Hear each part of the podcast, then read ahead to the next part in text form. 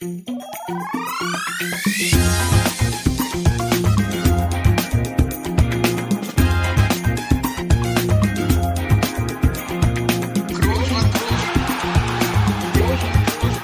man nicht leicht heben, über den drüber, rüber, weg, rüber, weg. Einfach mal luppen. Jawohl, ja, liebe Luppengemeinde, da sind wir wieder. Wir sind wieder da mit einem Gast. Und zwar, kurze Info, es ist geschlagen, es ist, glaube ich, die späteste Folge, die wir aufnehmen. Es ist 20.46 Uhr, sehe ich gerade. Allerdings weiß ich auch aus eigener Erfahrung, dass unser Gast, der gleichzeitig mein ehemaliger Mitspieler ist, mit ja, Abend- oder auch Nachtveranstaltungen überhaupt keine Probleme hat. Von daher wird er in Topform sein. Ähm, ja, Stefan Reinhardt ist heute unser Gast und ähm, ja, warum? Weil ich finde, dass er in seinem Leben einige ja interessante Entscheidungen getroffen hat und wir sprechen mit ihm unter anderem über seine Firma und deren Ziele sowie sein ja doch relativ zeitiges Karriereende mit 27. Erstmal herzlich willkommen Stefan bei einfach mal Luppen. Äh, wir haben hier kurz im Vorgespräch äh, erfahren, dass du äh, noch keine Folge von uns gehört hast. Das ist sehr schön zu wissen. Deswegen gehst du. das hat's direkt mal sympathisch gemacht, ne? Gesagt, und nicht informiert. Ich wollte gerade sagen, das ist schon sehr unsympathisch, muss ich sagen. Aber gut, jetzt, jetzt, jetzt, jetzt, jetzt ist auch zu spät, ne? Jetzt, jetzt ziehen wir das Ding durch hier. Ja, er hat jetzt eine Stunde Zeit, das, äh, diesen Eindruck zu ändern. Von daher erstmal herzlich willkommen. Schön, dass du diesen Spaß mitmachst. Ja, vielen Dank auch. Ähm, übrigens zu der Zeit, als wir zusammengespielt haben, hatte ich noch keine zwei Kleinkinder zu Hause. Also da war ich abends doch etwas fitter und musste nicht morgens um sechs aufstehen, sondern konnte bis morgens um sechs feiern. Also beim nächsten Mal gerne zu einer Uhrzeit, wo man nicht tot ins Bett fällt. Okay, gut. Ja, auch für mich ist das okay. Ich sehe das ähnlich. Morgens um sechs wäre gut, oder? Ja, das würde also, bei mir zurzeit auch gehen, ehrlich gesagt. Ja. Also bin ich zurzeit auch wach. Ja, und wir natürlich, wir müssen noch zur Vollständigkeit äh, Stefan, ne? Also das ist, du hast es jetzt, du hast ihn schon gehört da hinten, so das ist immer der unangenehme Teil. Felix ist halt auch dabei. Von daher, das, den, so. den kriegen wir hier nicht raus. Den kriegen wir hier nicht raus. Das ist ja wie so eine Klette. Äh, irgendwie schaltet er sich hier immer wieder ein. Ähm, von daher auch Felix nach Braunschweig einen schönen guten Abend. Ich hoffe, dir geht's gut. Mir geht's gut, vielen Dank für deine netten Worte und äh, du weißt, ohne mich wäre das hier alles ja. nur halb naja, so schön. Das kann man, äh, das kann man, das, das kann man natürlich so oder so sehen. Das überlassen wir, wir den Zuhörer, Felix, ne? die, die Bewertung des Formats, ja. Ja, da habe ich schon einige Bestätigungen bekommen, Hörer und Hörerinnen, dass ich hier so, also viele sagen, ich bin der heimliche Star des Podcasts. Ich finde, so heimlich bin ich gar nicht mehr, aber gut. Äh, ja. Das also repräsentative, so repräsentative Umfragen macht man nicht nur mit der eigenen Frau, ne, sondern schon ein bisschen weiter. Ne? Felix, möchtest du noch deine äh, zwei Sätze sagen, die du immer sagst, wenn wir hier mit Gast machen, wenn du dich vorstellst, für was du hier zuständig bist in diesem Podcast? Ja, vorstellen muss ich mich ja nicht mehr, aber ähm, dadurch, dass Stefan... Nee, du dich nicht, aber... Aber Stefan, dadurch, dass du jetzt ja noch keine Folge gehört hast, äh, äh, das ist so aufgeteilt, der Toni ist äh, mehr so der kalte Typ für diese Business-Fragen und Business-Angelegenheiten. Ich bin sehr so der herzliche, persönliche Typ. Ne? Und äh, deswegen steige ich auch mal mit der Frage ein und das ist ja gerade zu, zu den aktuellen Zeiten äh, ja eine Frage, die man dann doch auch öfter hört, sondern äh, also nicht nur dann, aber gerade jetzt. Deswegen, Stefan, jetzt mal ganz allgemein, wie geht's dir denn? oh Gott. Ja, fantastische Zeiten, ne? Ja. Total toll. Kinderbetreuung läuft super mit Kita. Was soll ich sagen? Sind die auch, ne, alles zu, oder?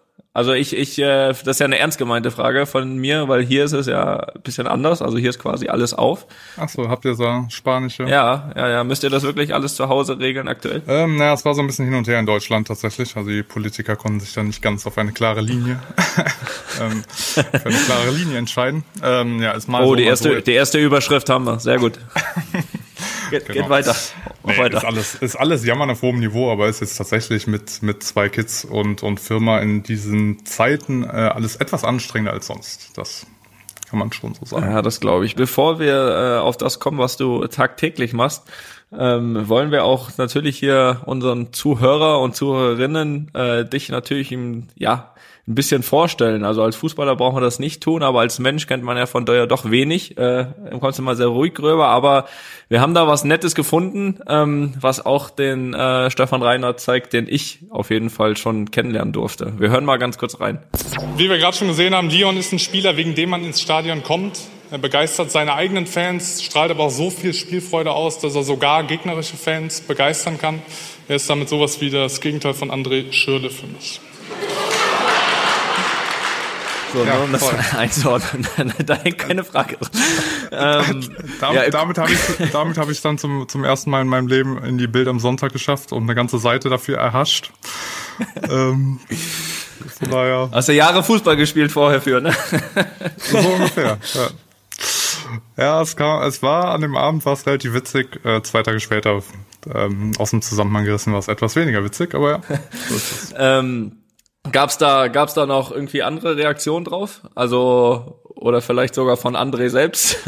Naja, ich, ich habe ihm geschrieben und mich vorsorglich entschuldigt. Ich hatte eigentlich gehofft, dass das an dem Abend in der Runde bleibt, aber äh, es war ein Bildreporter im Raum, der äh, das doch witzig fand, das doch äh, als Nummer zu bringen. Äh, von daher hat André sich äh, nicht bei mir zurückgemeldet, was ich ihm aber auch nicht verübeln kann.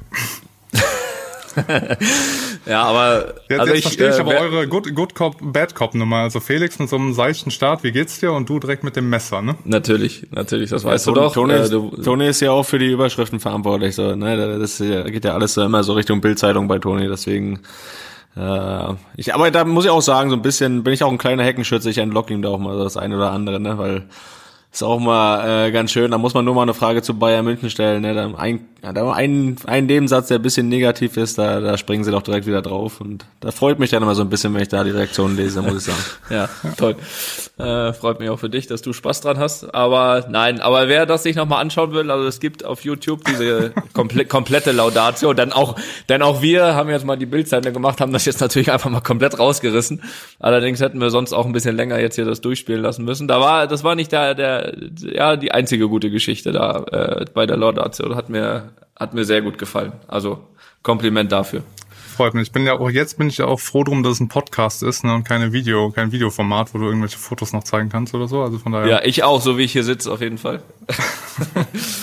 und bei Felix sieht's wahrscheinlich viel besser aus, oder? Ja, wie immer, ne? Top gestylt wieder hier um diese Uhrzeit zu Hause, weißt du ja. Aber das äh, haben wir ja auch letztes Mal schon besprochen, ne? Die, die Jogginghose, die bleibt an, ne? In den Zeiten. Ich hatte jetzt eigentlich auf, auf alte Karnevalsfotos oder irgendwas ähm, angespielt, aber da kann sich der Toni nicht mehr dran erinnern. Ja, ich weiß nicht, ob du das mitbekommen hast. Wir machen ja schon immer auch dann zu den äh, Folgen, dann gibt's dann schon ja auch auf Social Media die eine oder andere, ja, das Begleitmaterial. Ähm, und ja, da wird schon nochmal, da wird schon nochmal so. gestöbert. Macht, macht dir keine Sorgen. Da wird nochmal nachgeschossen. Schön. Ja, ja, ja, ja, ja. Also das ist doch schon mal ein schöner O-Ton. So das Video gibt's ja. Aber nein, nein, nein. Das war ja, wir wissen ja auch, wie es äh, wie es gemeint ist und es war einfach lustig und wir haben es ja gehört, die Reaktion im Saale war ja auch, ne, das war doch äh, in Ordnung. Hast du eigentlich in dem Moment kurz überlegt, ob das das Richtige war? Also ich habe ich hab dir danach kurz ins Gesicht geguckt und ich weiß nicht, warst du danach immer noch so sehr überzeugt, den gebracht zu haben? In dem Moment? Ja, na, so die drei, vier Sekunden danach.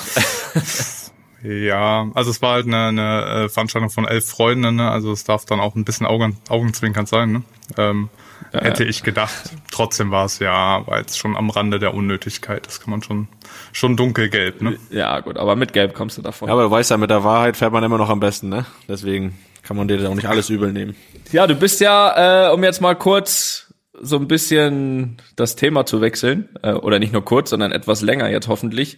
Und zwar hast du ja äh, mit dem Jens Hegeler, mit dem du ja auch, glaube ich, zusammengespielt hast und äh, auch ein ehemaliger Fußballprofi, eure Firma Impact gegründet. Beschreibt doch mal unseren Zuhörern, die mal gar keine Ahnung haben, was ihr da genau macht. Äh, auf die einzelnen Sachen gehen wir natürlich noch mal ein bisschen im Detail ein und vor allem auch, wie du auf die, die Idee gekommen bist dazu. Ja, also ganz, ganz grob in Kurzfassung. Also haben wir es 2014 quasi äh, entwickelt. Ich war da noch, wie du sagst, äh, Spieler bei Bayer Leverkusen zusammen mit mit Jens Segler und ich war eingeladen auf einer Veranstaltung bei der Sporthochschule Köln und da ging es halt um alle Statistiken, die ihr halt auch so kennt, ne? Ballbesitzquoten, Zweikampfquoten, Laufleistung, Passquoten. Ähm, und Fazit des Abends, all diese Statistiken haben keine Aussagekraft zum Endergebnis. Also sie taugen mhm. überhaupt nicht dazu, um eine Leistung zu bewerten.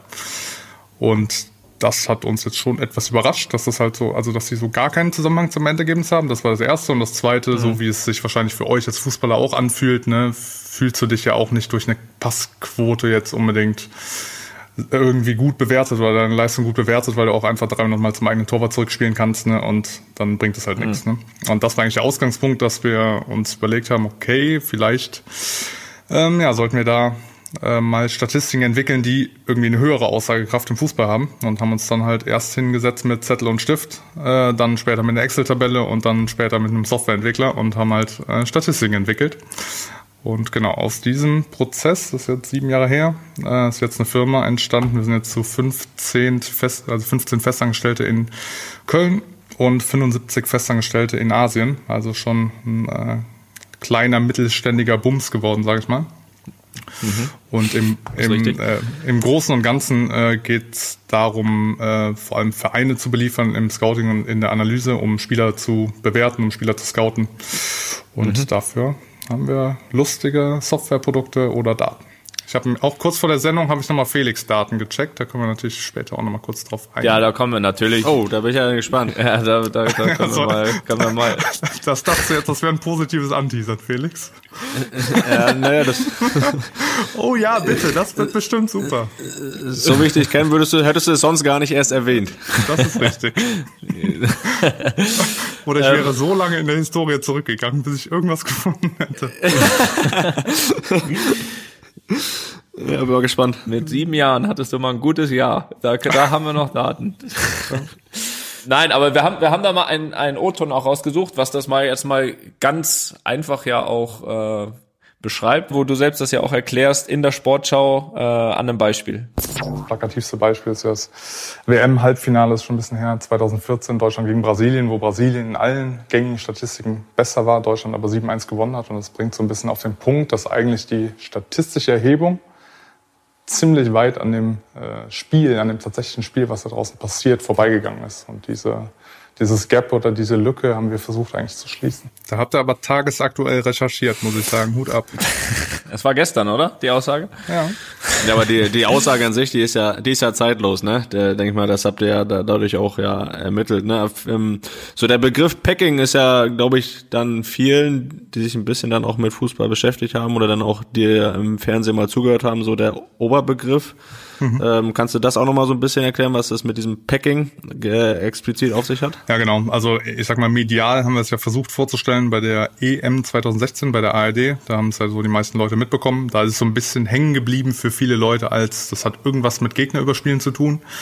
Die, die es wenig gerafft haben, sind dabei davon ausgegangen, dass man den Ball hoch irgendwie drüber schießen muss. Damit hat es relativ wenig zu tun. Ähm, und im Kernkonzept geht es eigentlich darum, dass du es schaffen musst, mit Ball am Gegner vorbeizukommen.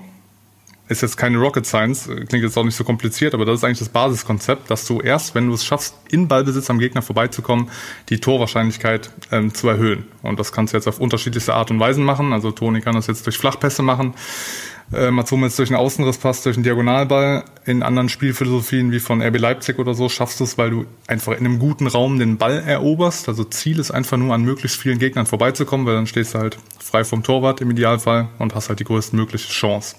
Also von der Kernidee relativ banal, hätte ich schon fast gesagt. In der mhm. Ausarbeitung war es dann doch ein bisschen komplexer und es resultieren auch ziemlich viele spannende Werte und auch Insights daraus. Und ja, genau, so haben wir es halt versucht, einem breiten Publikum ähm, zu erklären, was natürlich immer ein bisschen schwierig ist, wenn du so 25 Millionen Fernsehzuschauern in 30 Sekunden Fußballstatistik erklären musst. Klar, das, das Problem ist ja auch vor allem, dass ja man glaube ich, bis dahin auch viele einfach dann schon genug Statistiken irgendwie im Ohr und vorgesetzt bekommen haben, eben die, die du vorhin genannt hast, und dann manchmal auch so ein bisschen müde sind, ne, sich überhaupt damit zu beschäftigen. Aber ich glaube, die, die sich wirklich damit äh, beschäftigt haben, die sind dann schon irgendwann vielleicht auf den Trichter gekommen, okay, das bringt vielleicht doch irgendwie mehr als einfach nur eine, eine Ballbesitzquote.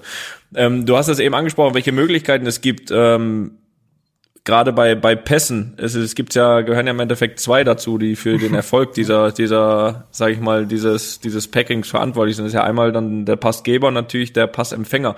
Werdet ihr, sage ich mal, das von dem Passempfänger, was der dazu beiträgt, auch aus und wie wie sieht das aus? Oder wie kann man sowas auswerten? Ja, genau. Also wie du sagst, ne, für jeden guten Pass äh, braucht man zwei Spieler. Ähm, also du brauchst dich nicht alleine dafür feiern, wenn du die Bälle durchsteckst. Du brauchst auch irgendwie einen Mitspieler, der das erst ermöglicht. Ne? Und ähm, das haben wir gemerkt, dass das eigentlich häufig unterschätzte Spieler sind, also zumindest in der öffentlichen Wahrnehmung unterschätzte Spieler, die das quasi, die darin gut sind, sich irgendwie zwischen den Ketten zu zeigen. Also jetzt als Ja. Beispiel Mesut Özil, der ja medial in Deutschland schon immer einen schweren Stand hatte, weil so da draußen die wenigsten Leute verstehen, was er so auf dem Feld macht. Jetzt gerade Kai Havertz, ähm, auch Thomas Müller, der halt ne, durch seine Laufwege halt äh, brutal unangenehm Ja. ist. Ne? Und das sind alles Spieler, das hat dann äh, ist nicht zwingend die Effektivität, was sie dann mit dem Ball machen. Das ist natürlich auch noch geil, wenn du irgendwie den Ball dann irgendwie den letzten Ball spielen kannst oder den Ball im Tor unterbringst. Aber erstmal überhaupt nach vorne zu kommen, das Spiel nach vorne zu ziehen. Ähm, jetzt zum Beispiel ganz aktuell auch Haaland äh, oder Haaland, wie auch immer ausgesprochen, ne, mit seinem bescheuerten tiefen Laufweg hinter die gegnerische Abwehrkette, ne, ähm, die halt seine Waffe Ja. ist. Und auch sowas versuchen wir damit messbar und greifbar zu machen. Was ist, was ist die Effektivität von dem Spieler und wie macht das auch? Ja, ja klar. Ähm, von dem, Tiefe Laufwege, Gibt Felix, es das da- ist, wenn man, wenn man losläuft, hinter die gegnerische Abwehrkette. Okay, habe ich noch nie von gehört. Ja. An den Spielern vorbei. Das da war halt immer deine Stärke, Stefan. Das kann die Stärke halt nicht jeder. ja, den Weg bin ich bisher auch eher selten gegangen. Aber ich freue mich immer natürlich über die Spieler, die das anbieten, von denen du gerade gesprochen hast. Also, ähm, weil du hast ja eben was von äh, auch man irgendwie einen Stand oder manchmal, sage ich mal, verfestigt sich ja so eine Meinung. Also ich, ich kann das nur bestätigen. Ich habe ja mit allen äh, von dir eben genannten Spielern zusammengespielt und ähm, da ist es äh, definitiv, ja, auch definitiv der Fall. Mit Haaland? Mit Haaland? Wann hast du denn mit Haaland zusammengespielt? Ach nee, kommt noch. Ach nee, oh Toni Gott, hat nein, mit Haaland zusammen- Oh, nein, kommt nein, noch. Kommt noch, sagt er. Das ist auch wieder, nächste Überschrift. Nächste Überschrift. Wei weißt du da mehr? Nein, jetzt äh, das kannst du ja für den nächsten aufhalten. Ähm, nein, weiß ich nicht. Ähm, ich habe das jetzt mal auf Mesut, Kai und Thomas bezogen, aber es stimmt natürlich, dass das Spieler sind, die, die dir immer Optionen geben und das auch Spieler sind, mit denen ich sehr, sehr gerne zusammen spiele oder eben zusammengespielt habe, weil sie halt genau dir auch diese Wege aufzeigen, wo du dann eben auch als Passspieler gut aussehen kannst. Äh, wenn du die Klar. Option nicht hast, dann dann dann geht's auch nicht. Ähm, eine bisschen spezifische Frage äh, habe ich dazu noch. Ähm, gibt es von eurer Seite aus auch irgendwie eine Wertigkeit, wo ihr unterscheidet zwischen den Pässen? Also Beispiel, äh, Beispiel der Innenverteidiger spielt den Sechser an, ähm, hat natürlich dann von mir aus zwei Spieler überspielt, aber gibt dem Sechser jetzt nicht die gibt ihm jetzt nicht die Chance, äh, das Spiel gut fortzusetzen. Eigentlich dann eigentlich, er hat einen im Rücken, spielt und dann wieder, muss, muss ihn eigentlich wieder zurück Ja. zum Innenverteidiger spielen. Ähm, weil es gibt ja am Ende steht da eine Zahl von dem Spieler, so und so viel hat er in dem Spiel äh, überspielt. Aber äh, ist da auch eine, eine, eine, eine Qualität, äh, unterscheidet ihr da irgendwas? Ja, und das macht es dann nachher etwas äh, komplexer und komplizierter. Ähm, das schaffst du aber nicht. Ja, ja, dafür sind wir ja hier. genau. Ähm, nee, also um dir, um dir ein Beispiel zu geben, wie, wie man in das Thema so ein bisschen ähm, reinkommt. Also wir haben damals tatsächlich erster Case, den wir gemacht haben, war Hummels gegen Subotic. Ähm, die haben noch, also zu dem Zeitpunkt haben die beide noch Innenverteidigung bei Dortmund zusammengespielt. Subotic hatte die höhere Passquote ähm, und äh, logischerweise Hummels das bessere Aufbauspiel. Und da haben wir halt gesehen, okay, Subotic knallt auch die Bälle auch häufig lang nach vorne und Lewandowski war noch Stürmer und kann auch sein, dass er manchmal irgendwie noch mit dem Kopf an den Ball kommt, aber danach ist der Ball weg. Das heißt, wir haben Ja. auch hinterfragt, okay, Ja. was ist überhaupt ein angekommener Pass, ne? Und was ist, Ja. was ist wirklich dann effektiv angekommen, weil es reicht halt nicht, einen anzuspielen, der, so wie du sagst, ne, das Messer in der, in der Achillessehne hat. Ne? und gar nichts mit dem Ball anfangen kann, ne? Und da fängst du an, ähm, ich glaube, wir haben so 51 Muster, was ist ein überspielter Gegner und wie wird er bewertet. Ähm, und da ist genau diese Rückpassthematik ein wichtiger, ein wichtiger Punkt, ne? dass du es auch schaffen musst, gerade wenn hohe Drucksituationen sind, dass die, ich sage, ist jetzt sehr fußballspezifisch, aber dass die Reihe überspielt gehalten wird. Ne? Also dass der Sechser halt Ja. Entweder den Ball in der Zone halten kann oder nach vorne auflösen kann. Ne? Ähm, aber genauso wie du sagst, ne, das bringt halt dann relativ wenig. Ne? Ja, ja, eben. Also das ist ja dann schon ganz unterschiedlich. So, da hat dann hat dann mancher Querpass hat da deutlich mehr, äh, deutlich mehr äh, Vorteile. Der zählt dann wahrscheinlich nicht als Gegner überspielt, aber wenn du dich, sage ich mal, wenn du, wenn du, und das ist ja heutzutage oft so, dass die Mannschaften dann irgendwie auf eine Seite auch Druck machen. Wenn du dich daraus befreist, äh, dann, dann, ja, überspielst du eigentlich viel mehr, nur spielst halt nicht nach vorne. Also überspielst im Sinne nicht nach vorne. Ja. Deswegen ist das immer ganz interessant, finde ich. Was ist dann auch Das ist klar, dass du das so siehst, Toni, ne? Als Querpass, Toni. ja, ja, na, aber es ist ja witzig. Das ist ja das, was Stefan auch gesagt hat. Also, dass, wenn, wenn, wenn einige dann manchmal eine Meinung haben über einen, ne, dann, dann ist das so. So, und äh, das ist aber auch, äh, dass es aber auch äh, sinnvolle Seitenwechsel geben kann, äh, wo du dann halt eine ja, eigentlich ein komplettes Pressing mit ausspielen kannst und dann vor allem dann halt dem Mitspieler die Möglichkeit gibst, einfach nach vorne zu kommen. Das, äh, gut. Das äh, ist halt so, aber es ist halt interessant zu hören, wie das, wie das ausgewertet wird und welche Unterschiede es dann eben gibt. Und äh, wie gesagt, wenn Subotic das Ding lang holt und der Lewandowski dann noch ein, mit dem Kopf einmal verlängern kann und dann ist der Ball weg, hat er auch acht Spieler überspielt, aber wie halt, ne? ja, also weg. genau, hätte er, genau, hätte er bei uns dann eben nicht, ne? Weil der, weil der Ball ja. eben nicht kontrolliert worden ist, ne? Ähm, anders wäre es schon wieder, wenn Marco Reus in dem Fall durchgestartet wäre und frei vom Tor steht, ne? Und genau ab dem Moment, ab dem Moment wird es halt ein bisschen komplex, weil du halt so Folgeketten, Folgeaktionen und sowas berücksichtigst, ne? Also was hat wirklich einen sinnvollen Effekt gehabt in der, ich sag mal, in Gesamtkonzept, ne? Ja, ja, klar. Ja, klar. Genau. Und zu dem Querpass, Toni, also wenn ich dir die warme Dusche geben darf, ne, also das ist ja tatsächlich genau du, sowas, dich frei. weshalb wir den Driss ja auch irgendwie machen. Driss ein, Deut ein, Köl ein kölsches Wort, ne? Weshalb wir den Quatsch ja auch machen.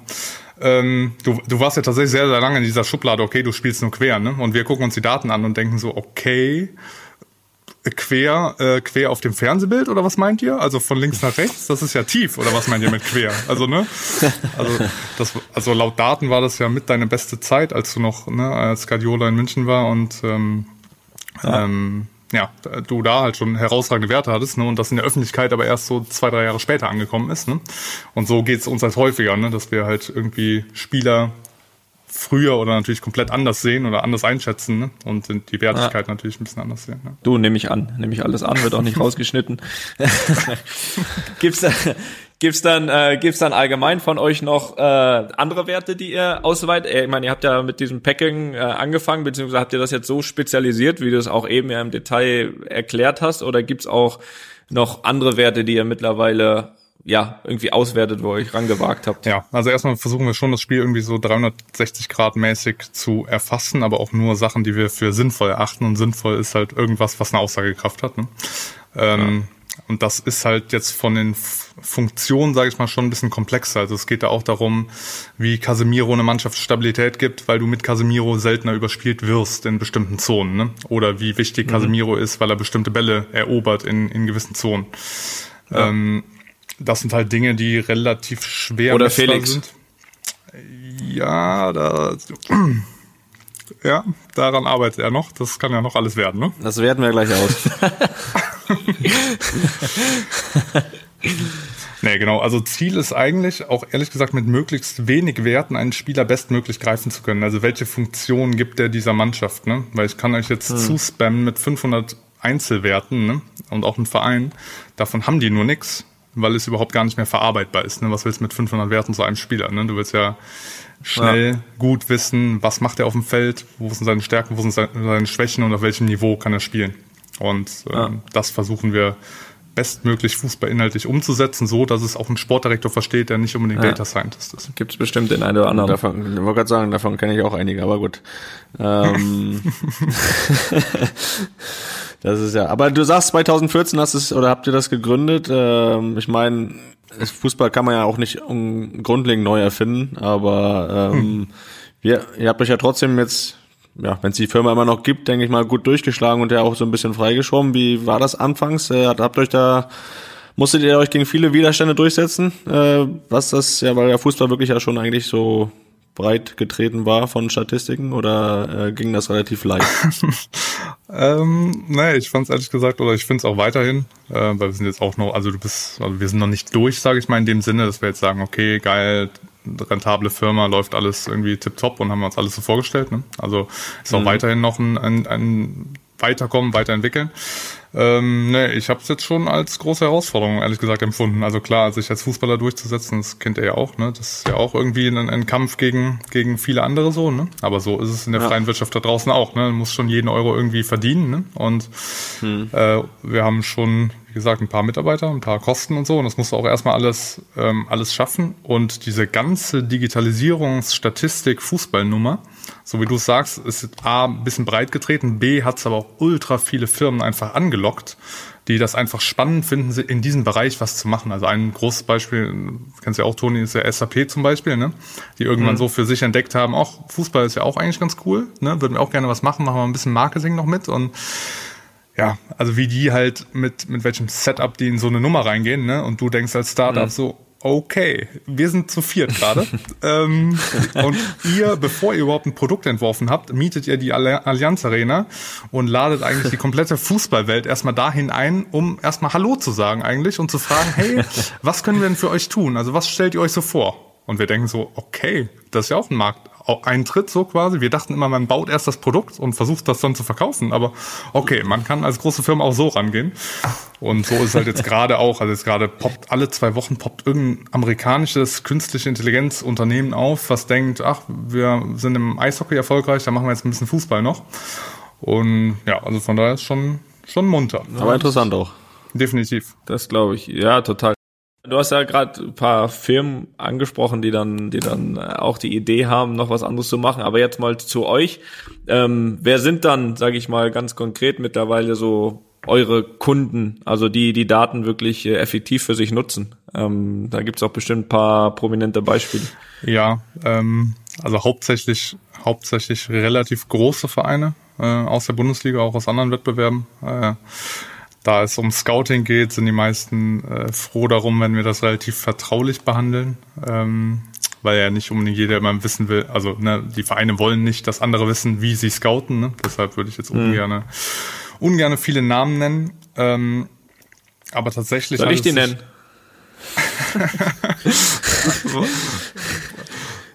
Was, nein, nein mach mal weiter. Mach mal in, weiter. Investigativer äh, Journalismus oder wo, wo hast du deine Quellen hier? ja, das ist, eigentlich, das ist eigentlich auch mein Job hier, aber gut, der Toni. ne? Toni, Toni ist wie gesagt äh, generiert die Überschriften. Also die, die ein paar internationale Vereine, äh, die hören wahrscheinlich nicht auch einen deutschen Podcast, von daher, also ist jetzt zum Beispiel Chelsea, Paris Saint-Germain, ähm, ein paar exotische Vereine, Wissel Kobe aus Japan. Äh, wir haben einen Verein, die heißen Charlotte. Das ist ganz interessant, äh, weil die noch nicht mal gegründet sind eigentlich so richtig. Die spielen okay. in zwei Jahren erst MLS. Also die können sich so Fußballmanager-like eine Mannschaft von null zusammensetzen. Ganz interessantes Projekt. Mhm. Ähm, und aber dadurch, dass wir eine deutsche Firma sind, auch sehr, sehr viele deutsche Vereine natürlich. Ja, das glaube ich. Und du hast es vorhin gesagt, dass es viel, dass es viele nutzen dann für Scouting, was ja relativ mhm logisch ist. Ähm, das erleichtert die Arbeit oder die eigene Arbeit, äh, wenn man dann so Spieler findet. Nutzen dieses aber auch für ihre eigenen Teams, um einfach die eigene Mannschaft auszuwerten oder auch dann den den den den Gegner, sage ich mal, sich auf den, den Gegner einzustellen, also auch im, im, im Tagesgeschäft oder geht's da wirklich nur um Scouting? Weil das, du kannst ja aus den Daten auch auch für Spiele gut was rauslesen, ne, im Endeffekt. Schön, dass du hier unser Produkt promotest. Äh, nee, genauso wie du sagst. Nee, genauso wie du sagst, ähm, sowohl, sowohl Analyse als auch Scouting. Interessanterweise haben wir festgestellt, je besser der Trainer, desto eher hat er Bock auf unser Zeug. Was ja eigentlich bemerkenswert ist. Ein Kompliment. hm? Oder, oder schätzt ihr dann den Trainer ein, dass nur der gut ist, der, der auch das Bock auf euer, euer Produkt hat? so. Nee, äh, nee. Ich, ich Erfolg, sagen wir mal erfolgreicher Trainer. Nee, ich kann dir eigentlich den Grund, ich kann dir den Grund sagen eigentlich. Also Trainer, die, die irgendwann vielleicht aufgehört haben, besser zu werden, die glauben, dass sie alles wissen. Und dann kommen wir mit unserem Statistikzeug, ne? Und dann gucken die da drauf und sagen, Stefan, ich sehe den Spieler jeden Tag im Training, ne? Ich sehe jedes Spiel von dem, wir gucken uns zweimal das Spiel an, was willst du mir erzählen noch über meine eigenen Spieler, ne? Und ein richtig guter Trainer wird immer das erstmal aufnehmen, versuchen einzuordnen und auch vielleicht sich zu hinterfragen, weil das, was du vorhin gesagt hast, Toni, mit der Schublade, ne, das geht ja vor allem bei eigenen Spielern ähm, als Trainer kann ja sehr, sehr häufig passieren, ne, dass du den in irgendeiner emotionalen Schublade abgestempelt hast, ne, weil er dir einen Gegentor verschuldet hat, ne, und dann äh, ist er unten durch oder so, ne, und da helfen dir in der Statistik natürlich extrem, das nochmal ein bisschen objektiver zu beurteilen, ne? und deshalb habe ich gemerkt, ne, je besser der Trainer, desto eher ist er eigentlich nochmal offen für neue Informationen. Wie kann man sich das dann vorstellen? Also ist es so, dass ist es nach wie vor so, dass ihr auf die Vereine zugeht oder oder kommen die Vereine zu euch? Also nach dem müsst Podcast ihr das Produkt heute, überhaupt wenn man ein bisschen noch weiterredet, kommen die zu uns, denke ich mal. Ja klar, wir machen das nachher alles auch noch auf Spanisch und Englisch. Dann Spanisch wäre gut, Toni. Wir haben noch keinen Verein in Spanien. Na, das kann ja wohl nicht sein. Na siehst du, na siehst du. Nein, also ich denke mal, am Anfang, glaube ich, erübrigt sich die Frage, da seid ihr mit Sicherheit, habt ihr das Sicherheit auch vorgestellt überall. Mhm. Aber ist es mittlerweile so, dass auch die, sag ich mal, zu euch kommen, zu sagen, boah, das hören wir uns gern an? Und äh, ist es dann wirklich so, dass du dann einfach dort, mit wem sprichst du da zuerst? Mit irgendwelchen Ana Analysten der Vereine oder sind es direkt dann einfach Sportdirektoren, was auch immer, die, mhm. die sich dafür interessieren? Ähm, ja, also so wie du sagst, dadurch, dass es schon so ein bisschen Kreise gezogen hat und irgendwie jetzt als Mini-Beispiel, aber Teil der Jugendausbildung in Norwegen ist, ne? also Packing, ne? dass es halt wichtig mhm. ist, ne? dass man so Spieler ausbildet, äh, zieht halt witzige Kreise und dann auch einfach Leute an, die es interessant finden. Ähm, wir sprechen mit, oder ich persönlich auch mit, ehrlich gesagt, sämtlichen äh, Verantwortlichen in dem Club. Also es kann wirklich der Data Scientist sein, der am liebsten nur Nullen und Einsen geschickt bekommt, bis hin zum Sportdirektor oder auch Sportvorstand oben. Am mhm. liebsten sprechen wir ehrlich gesagt mit Entscheidungsträgern, also mit Trainern und Sportdirektoren. Ja, ähm, hat den einzigen Grund aber, dass die am Ende halt für das ganze Ding halt verantwortlich sind. Ne? Also ein Sportdirektor muss halt ähm, muss halt die Transfers halt machen, ne? Und deshalb muss er auch wissen, auf was er Wert legt. Ne? Von daher ist das immer das ja. Wichtigste, weil sehr, sehr häufig, vor allem in England, hast du zum Beispiel riesen Data Departments mit sechs, acht Data Scientists drin. Und da weiß der Sportdirektor überhaupt gar nicht mehr, was sie machen, ne? weil es zu zu komplex ist oder sich zu weit vom Fußball entfernt hat. Ne?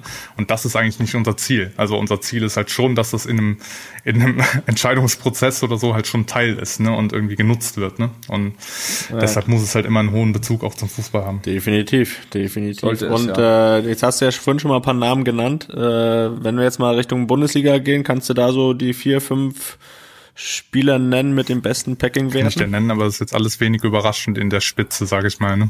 Also ja. da gibt's dann, da gibt's dann Willst, willst du jetzt wirklich hören, dass Lewandowski einer der besten Spieler ist? Oder was, was da sagen? da sagen unsere Werte jetzt auch nichts anderes als das, was du glaubst. Okay. Ja, ja, nee, das ist ja interessant. Vielleicht gibt's ja so Überraschungen, wo man gar nicht auf dem Zettel hat. Oder? Ja, also klar, Überraschungen gibt's immer. Ähm, Spieler, die wir leistungsmäßig sehr gut bewerten ne? und die der Markt teilweise anders bewertet. Ähm, das hast du immer mal wieder. Da hat zum Beispiel jetzt Union Berlin sich äh, ein, zwei Spieler geschnappt, ne, die der Markt vielleicht nicht so hoch bewertet hat. Zum Beispiel Roman Knoche.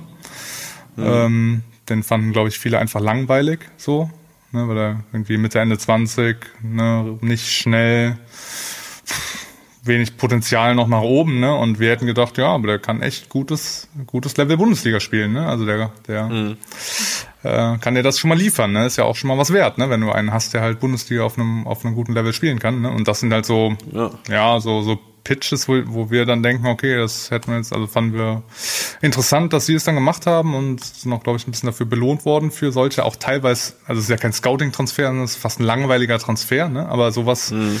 hält dich dann halt nachher in der Liga oder, oder lässt sich halt absteigen, wenn du sowas vielleicht ja, nicht passt. Ist es dann so, ist es dann so auch, dass ähm, eure Werte, siehst du das auch dann in der Bundesliga-Tabelle oft dann auch bestätigt? Oder ja, ja. ganz klar? Ja, genau. Also wir, wir testen, äh, also, also im Prinzip war unser Ansatz eigentlich ein Wissenschaft, eine wissenschaftliche Motivation. Ne? Also wir haben immer nur getestet unsere Werte gegen das Endergebnis. Ne? Und unsere Werte haben extrem hohe Aussagekraft aufs Endergebnis. Das heißt jetzt, ich sag mal, wieder plakativ ausgedrückt, wenn du alle Unentschieden rausnimmst, gewinnst du, jetzt, ich lass mich nicht lügen, glaube 87 Prozent, wenn du insgesamt in den Packing-Werten besser bist. Also in allen, mhm. wenn du alle Packing-Werte zusammennimmst in einen Wert ähm, punchst quasi, wenn du da besser bist, gewinnst du 87 Prozent deiner Spiele. Das heißt, mhm. unsere Werte und das Endergebnis und die Tabelle haben eine extrem hohe hohen Zusammenhang. Ne? Jetzt zum Beispiel, ja. wenn du mehr Gegner überspielst, gewinnst du halt mit einer höheren Wahrscheinlichkeit das Spiel. Wenn du gleichzeitig ja. auch noch bessere Balleroberung hast, gewinnst du noch mit einer höheren Wahrscheinlichkeit das Spiel. Und das heißt, wenn du jetzt unsere Tabelle legst neben die normale Tabelle, dann hast du auf Sicht hast du keine Übersch also hast du sorry, äh, liegt es extrem eng beieinander. Und wenn es ja. nicht eng beieinander liegt, dann liegt es eher daran, dass eine Mannschaft auch mal ultra viel Pech oder ultra viel Glück hatte vielleicht in der Saison. Ne? Also dass hm. zum jetzt als Beispiel Schalke unter Tedesco Zweiter geworden ist, ne, obwohl es vielleicht auch hätte Platz sechs oder sieben hätte tun können, so von der Leistung. Ne? Und ja, würden sie nehmen, würden sie nehmen aktuell. ja, glaube ich. Ja. Nein, nein, aber das stimmt schon. Also ich glaube, wenn du dann die Tabelle nebenher legst, wo dann wirklich nur die Ballbesitzwerte äh, sind, da wäre wahrscheinlich die Wahrscheinlichkeit von 87 Prozent nicht da. Ähm, jetzt einfach mal ohne es zu wissen, ähm, weil weil dann eben auch es an die andere Richtung ein, einschlägt. Aber du hast du hast es eben interessant gesagt. Ich erinnere mich auch gerade, dass ich dich, ich weiß gar nicht, wann es war, vor vor zwei Jahren oder so, vor drei Jahren ähm, da war ungefähr so zehn Spieltage vor Schluss äh, Zweitligatabelle. Und ich glaube, der HSV war Erster oder Zweiter. Hat er Ja. gerade so ein, zwei Spiele mit Glück gewonnen. Ja. Und da hatten wir, ich glaube, weil Felix involviert war, ne, mit Union, die waren dann Dritter oder Vierter oder sowas. Mhm. Und da hatten wir ja hin und her geschrieben, habe ich gesagt, ja, HSV, ey, die steigen. Und dann hast, hast du mir immer gesagt, die steigen nicht auf. Die steigen nicht auf. Die, die, die haben, die haben so schlechte Packing-Werte, die haben so Glück. Irgendwann, irgendwann rächt sich das. So und die werden, die werden Punkte abgeben, weil die sind nicht gut in unseren Werten. So und ich habe mich dann echt kaputt gelacht, dass es genau so kam. Also sie sind dann am Ende nicht, sie sind dann vier Vierter geworden oder was auch immer. Und ähm, ja, also Ja, das ist das ist das perfekte Beispiel, ne? Und äh, also das haben wir häufig in unseren Vertriebspräsentationen tatsächlich drin. Also so wie du sagst, ne? Hamburg war Tabellenführer, ich glaube sogar mit vier Punkten Vorsprung oder so. Und die waren für uns eine durchschnittliche Zweitligamannschaft, vielleicht bestenfalls leicht überdurchschnittlich, ne? Und das ist einfach A doch geschuldet, das, was wir hier alle vier Wochen mal sagen im Podcast. Im, Mom- Im Moment sind sie besser. Dieses Jahr, dieses Jahr ist, dieses Okay. Jahr ist besser. ähm, nee, und gleichzeitig hat so zwei Mannschaften, ne, also dann du, Felix, und Köln unter Markus Anfang, die für uns einfach ganz klar die besten Mannschaften in der Liga waren. So, und jetzt kann das halt, aber so wie du sagst, mal kurzfristig sein, dass du als Mannschaft halt dann, Hamburg hat dann mal drei, vier Mal hintereinander 1-0 gewonnen, ne? Und du hast ein bisschen Ergebnisglück, ne? Und on the long run entscheidet aber meistens die Leistung, ne? Und deshalb ne, haben sie dann hinten raus, so wo du es beschrieben hast, ne, haben sie eigentlich genauso gut gespielt wie vorher, nur halt ein bisschen mehr Ergebnispech gehabt und äh, haben es dann nicht nicht gerissen. Und das ist auch genau der Grund, ne, warum sich Verantwortliche im Fußball damit auseinandersetzen sollten. Ne? Weil auf die Tabelle gucken und daraus irgendwie abzuleiten, dass du gut bist, ist leider eher äh, eine Fansicht, sage ich mal. Ne? Naja. Ja, dann, dann, dann gib mir noch mal meine Packing-Werte aus dieser Saison. Also aus der Saison, wo wir gerade drüber gesprochen haben. Masochistisch veranlagt oder was? ähm, ich, Ja, jetzt, jetzt, jetzt, jetzt, jetzt will ich es auch wissen. ich müsste jetzt im Detail durchgehen. Ich kann ja, ich kann ja mal positiv anfangen. Was, was glaubst du denn, was dein bestes Spiel war? Diese Saison jetzt? Ja, jetzt kommen wir nicht mit, mit dem Spiel, wo du ein Tor gemacht hast, sondern dein, dein leistungsmäßig bestes Spiel. Ähm, boah, ich würde jetzt mal, auch wenn wir das Spiel verloren haben, sagen, dass es vielleicht in Aue war. Oh, ja, das würde ich jetzt, das würde ich jetzt sehr gern teilen. Äh, das, den Screenshot, den ich vor, vor mir habe. Ja, also Aue war mit Abstand dein bestes Spiel laut unseren Daten. Ja, siehst du, habe ich das, äh, Schön. siehst du, habe ich auch so gefühlt anscheinend. So, und guck mal, ich kann jetzt auf das Spiel draufklicken und würde sehen, okay, wenn du immer so gut spielen würdest wie in diesem Spiel, dann wärst du ein sehr guter Zweitligaspieler. Und äh, so bin ich äh, das leider Du nicht. spielst aber nicht immer so gut wie in diesem Spiel. Ja, das, Ähm, sonst sonst wäre mir das jetzt auch nicht so leicht gefallen, das richtige Spiel auszuwählen. Ähm, nee, also Bälle nach vorne stecken und so, durchstecken, Ja. auch ins letzte Drittel oder also letzte Kette überspielen und so, ist alles ganz gut. Es sieht laut Daten so aus, das überrascht mich etwas, dass du bemüht bist, ein paar Räume zuzulaufen. Stimmt das? Das ist richtig, ja. Kann ich mir gar nicht vorstellen. Wie viel läufst du denn im Spiel? 9,8 oder? Ja, wenn ich nach 70 Minuten raus bin, ja. Also einmal, das Spiel habe ich gesehen, da hat er wirklich den Casemiro gemacht, da hat er den Staubsauger gemacht. Das war im Heimspiel gegen Düsseldorf, Düsseldorf, glaube ich. Düsseldorf, ja. Das Null- das, ja. Ja, das ist, das habe ich gesehen, da, also, da, da, da ist er sogar marschiert, ja. Muss, Ja. ich, muss ich bestätigen. Nicht, das ist nicht keine selten, keine, keine Seltenheit. Ja, ist ein guter Punkt. Auch das würde ich jetzt gerne, äh, also wenn du, wenn du was Social Media mäßig teilst, dann natürlich das, weil das war dein bestes Defensivspiel, Felix. Okay. Ähm, wenn du immer so spielen würdest wie in dem Spiel gegen Düsseldorf, wärst du der defensiv beste zentrale Mittelfeldspieler der zweiten Liga. Okay. Also, Ja, aber hat halt 34 Spiele, Ja. ne? Oh, das reicht, das reicht mir schon. Das reicht mir schon. ja. Ja, macht ihr, macht ihr Spanien auch eigentlich? Oder weil Ja. du gesagt hast, auch spanische Vereine eigentlich nicht, aber das ist kein Grund, spanische Spieler nicht zu suchen, oder? ne, ist richtig. Das hat, äh, hat eher mit unseren sprachlichen Schwierigkeiten in eurem Land zu tun, dass wir noch keine spanischen Vereine angegangen sind. Doch klar, wir machen 36 Wettbewerbe, also bis hin zu Kolumbien und so Okay. einem Quatsch. Also klar, Okay. Spanien ist Must-Have. Das stimmt, das stimmt, das stimmt. Aber da gehen wir jetzt nicht mehr im Detail drauf ein, weil äh, ne, du hast mir ja schon warme Worte entgegengebracht. Dabei, Ja. dabei lassen wir es ja mal. Ja, besser. Du sag mal, ähm, jetzt, wo ihr jetzt mit der Firma seid ähm, mhm. und äh, sage ich mal, wo siehst du die Firma in fünf Jahren? Wo wollt ihr hin? Gibt's da um konkrete Ziele oder sagt ihr, okay, nee, wir machen hier tagtäglich unsere Arbeit und dann gucken wir mal, in welche Richtung es geht? Oder ist es wirklich so, dass du sagst, nee, wir wollen schon da, da und dahin? Nee, wir wollen da, da und dahin. Ähm, ich sag mal, die Kernmotivation war halt jetzt nie, dass das jetzt irgendwie finanziell irgendwie besonders irgendwie laufen mussten, ne? oder dass wir jetzt irgendwie eine riesen Firma aufbauen, sondern es war halt hauptsächlich oder häufig sehr inhaltlich getrieben. Ne? Also dass wir denken, okay, wie weit, wie weit können wir so die Limits verschieben, was man mit Software, was man mit Daten wirklich schon rauslesen kann, was man ablesen kann, was man machen kann, wie, wie es in Prozesse eingebunden werden kann. Ne? Und da sind wir schon ein gutes Stück weg von dem, was ich glaube, was man inhaltlich am Ende machen kann ähm, weiß aber, dass wir trotzdem ein paar Limits schon ein bisschen verschoben haben. Also als wir vor sechs Jahren gestartet sind, war es nicht nur so, dass es keine Daten gab, die, äh, die eine Aussagekraft haben, sondern B, es hat auch, die These war, hey, Fußball ist zu komplex, als dass man Daten erheben kann, die eine Aussagekraft haben. Das heißt, als wir uns damit auseinandergesetzt haben, haben alle gesagt, mhm. hey, wagt euch mal gar nicht an diese Spiele ran, es ist viel zu komplex, man findet nichts. Ne?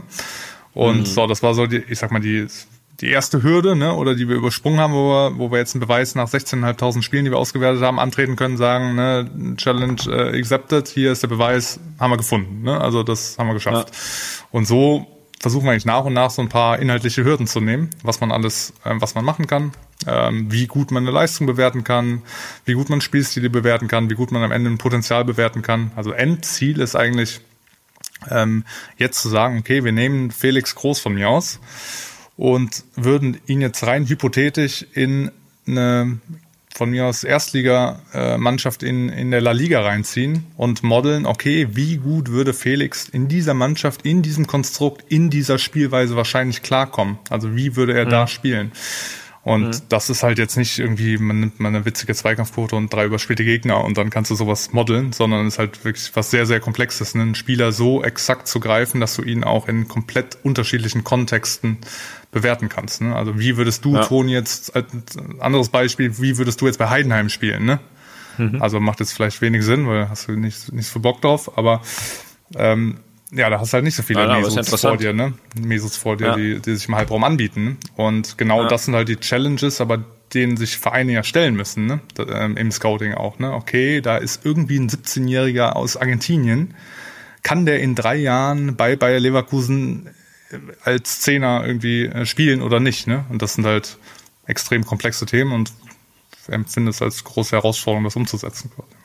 Ja, total. Also ich meine, das eine ist ja auch das Gefühl des Spielers, ne? Also das wüsste ich ja jetzt in meinem Beispiel auch selbst, so dass ich dass ich, wenn ich jetzt, äh, um bei dem Beispiel zu bleiben, wenn ich jetzt an Heidenheim spielen würde, würde ich, äh, wüsste ich vorher, dass ich niemals auf die Zahlen kommen würde, äh, von äh, die, die ich jetzt habe, sage ich mal. Ist ja, ist ja, ist ja auch irgendwie logisch, auch immer eine, eine Spielanlage. Aber das ist ja dann, das wäre dann nochmal, sage ich mal, ein nächstes Level im Bereich Scouting auch, ne? Dass du wirklich auch dem dem, äh, dem Verein auch ganz klar sagen kannst, pass auf, äh, oder wirklich ziemlich klar sagen kannst, äh, bei allen Unbekannten, die dazukommen, ne, Spieler geht dahin, vielleicht äh, kommt er da außenrum nicht so klar, das heißt, er kann mhm. eigentlich das, was er kann, da gar nicht äh, zeigen, ja, genau. was gar nicht mit sportlichen Sachen zu tun hat. Das kann ja immer passieren, ähm, aber, aber ist ja schon nochmal irgendwie ein nächstes Level zu sagen, relativ genau, okay, der Spieler der würde gut bei euch reinpassen. Der spielt jetzt vielleicht in der, der Mannschaft vielleicht gar nicht so auffällig oder auch für euch nicht so auffällig, aber glaubt mir, bei euch funktioniert er. Ne? Das ist ja schon ja. nochmal äh, so, was es nicht gibt mittlerweile aktuell. Aktuell ist ja immer ein Gefühl, so der könnte da rein, da könnte da reinpassen, äh, was man sieht. Aber das belegt zu haben, wäre ja schon nochmal eine andere Geschichte. Ja, gibt noch ein paar Dinge, die wir, wo wir uns dran begeben. Von das ist ja dann auch trotzdem ja auch abhängig. Ab, La Liga abhängig. ruft. Aha. La Liga ruft, Felix. Ja, ja, bin mal gespannt, wo er mich da hinbringt. ja. ja. sehr gut. Ich fand das, äh, ja, das war doch, äh, also sehr natürlich auch im Detail, aber glaube ich auch sehr allgemein und, und interessant erklärt. Ähm, tun wir mal das Theoretische so ein bisschen abhaken und kommen mal zum, ja, zu dir mal so ein bisschen selbst aus deiner sportlichen Zeit, ähm, zu deinen sportlichen Anfängen. Ne? Ich habe zugegebenermaßen nachgeguckt, ne? Über Heiligenhausen, Bergisch Gladbach ging es nach Leverkusen. Lach nicht. ähm, aber äh, um mal ein bisschen Rückblick äh, zu damals, war das für dich äh, klar, dass du Profifußballer werden willst oder war das äh, ein Ziel, was nebenher in Erfüllung gegangen ist? Ähm, doch, also ich glaube schon, ich bin mit zehn zu Bayer Leverkusen, ne? also ab dem Moment, äh, jetzt ja auch, habt ihr auch relativ früh bei, bei größeren Vereinen dann, ähm, klar, also ab der ab dem Moment, wo du es ja irgendwie vor Augen hast, dass du es schaffen kannst, wollte ich es auch schaffen. Ja, es gab trotzdem zum Beispiel einen witzigen Moment, da war ich 15, da war ich in der C-Jugend und ich war so auf der Kippe, ob ich übernommen werde oder nicht in die B-Jugend und da hat mhm. mein C-Jugendtrainer mhm. zu mir gesagt, Stefan, ich kann mir bei dir zwei Sachen vorstellen. A, du wirst Bundesligaspieler, irgendwie traue ich dir das zu. B, du hast irgendwie gar keinen Bock mehr auf Fußball und schmeißt das alles hin und trittst nie wieder gegen Ball. und ich hätte nicht gedacht, dass sich beides bewahrheitet, aber so ist es eigentlich gekommen. Aber du hast ihn, hast ihn dann, hast ihn schon einmal angerufen danach dann, ne? Ja, ähm, nee, tatsächlich, tatsächlich nicht, aber ähm, ja, eigentlich ein interessant, interessanter Forecast von ihm. Ja. ja. Wenn das mal nicht ein begehrter Trainer ist. Ja. ja, und ehrlich, ne? Also das ist ja, wenn er das, äh, glaube ich, da kann ja auch nicht jeder so mit umgehen. Ne? Wir hatten ja jetzt auch schon mit äh, Poldi und mit Per Mertesacker hier zwei Gäste, die die ja vom Vater, so wie wir ja auch trainiert wurden in der Jugend, gab mhm. es bei dir auch diesen einen, sag ich mal, Mentor, der dich da irgendwo extrem gefördert hat in der Jugend? War es vielleicht auch dein Vater oder ein, ein spezieller Jugendtrainer? Ja, also mein Vater war Trainer bei beim Heiligenhaus SV von mir. Ähm, feiert sich dafür, dass wir quasi alle alle Titel, die man auf dem Land gewinnen kann, äh, gewonnen haben. Aber es war, es war es war jetzt nicht so exzessiv, glaube ich, wie wie bei euch, ne, und auch nicht in in, in das Alter rein, sage ich mal. Ähm, also mein größter Förderer war äh, tatsächlich Michael Reschke, würde ich sagen. Dann hast du ja auch noch mhm. erlebt, äh, Toni, äh, bei, bei Leverkusen, ja, sowohl mein Jugendleiter war, als auch dann nachher mein, mein Sportdirektor. Ähm, ja, der hat mich dahin geholt, ne? Ja, ja, stimmt. Ist auch für dich gut gelaufen, ne? Führende Hand war das. Also, wo der, wo der Bruno noch so Zweifel hatte, äh, der Resch gesagt, nee, müssen wir holen. Also, das nur so am Rande.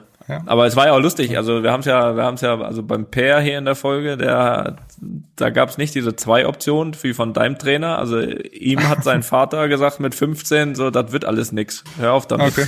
Das wird, das, also hat ganz klar gesagt, das wird alles nix. Und das hat der Pair ihm dann unter die Nase gerieben, als er in Rio mit seinem letzten Länderspiel an, an äh, Franz Beckenbauer vorbeigezogen ist mit den Länderspielen. er hat gesagt, das wird nix, das wird nix.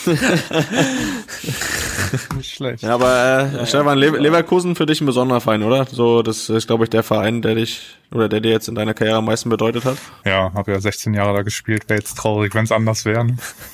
Ja. ja. Naja, Heiligenhausen wäre eine Option gewesen. Genau, Heiligenhausen noch. Nee, also so viele Vereine habe ich am, am, Ende jetzt auch nicht gesehen.